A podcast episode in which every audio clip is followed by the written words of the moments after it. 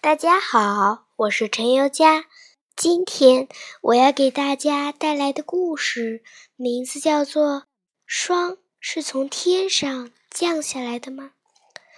天很冷，小喜鹊睁开眼，看见屋上积了厚厚的一层霜，它晃了晃快被冻僵的身体，说：“怪不得天这么冷。”原来是夜里降霜了。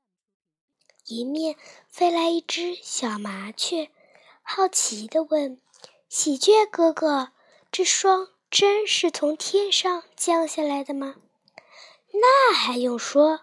小喜鹊自信地说：“雨和冰雹都是从天上的云层里降下来的，这霜当然也是从天上的云层里降下来的啦。”小麻雀用爪子挠了挠头，定了一下神，说：“咦，不对呀！刚才听猫头鹰讲，昨天夜里满天的星斗，晴天怎么会下霜呢？”这小喜鹊被问住了，不好意思的低下了头。第二天夜里，满天的星星眨着眼睛。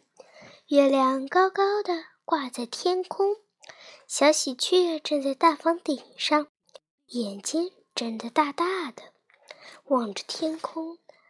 它为了探索大自然的奥秘，决定一夜不睡觉。一只猫头鹰飞来了，看到小喜鹊那认真的样子，打趣地说：“你不是白天上班吗？”怎么晚上也来抢我的工作？说完就忍不住笑了起来。小喜鹊摇摇头说：“不，我在陪你值夜班呀。”夜深了，小喜鹊在寒风中冻得发抖，脚也麻木了，眼皮在不停地打架。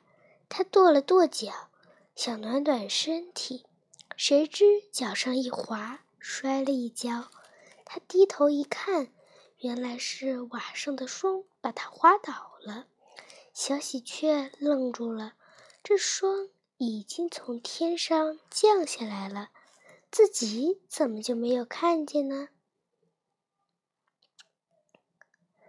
我来告诉你吧，其实霜不是从天上降下来的。而是空气中的水蒸气附在零摄氏度左右的物体表面凝结成的小冰晶。我的故事讲完了。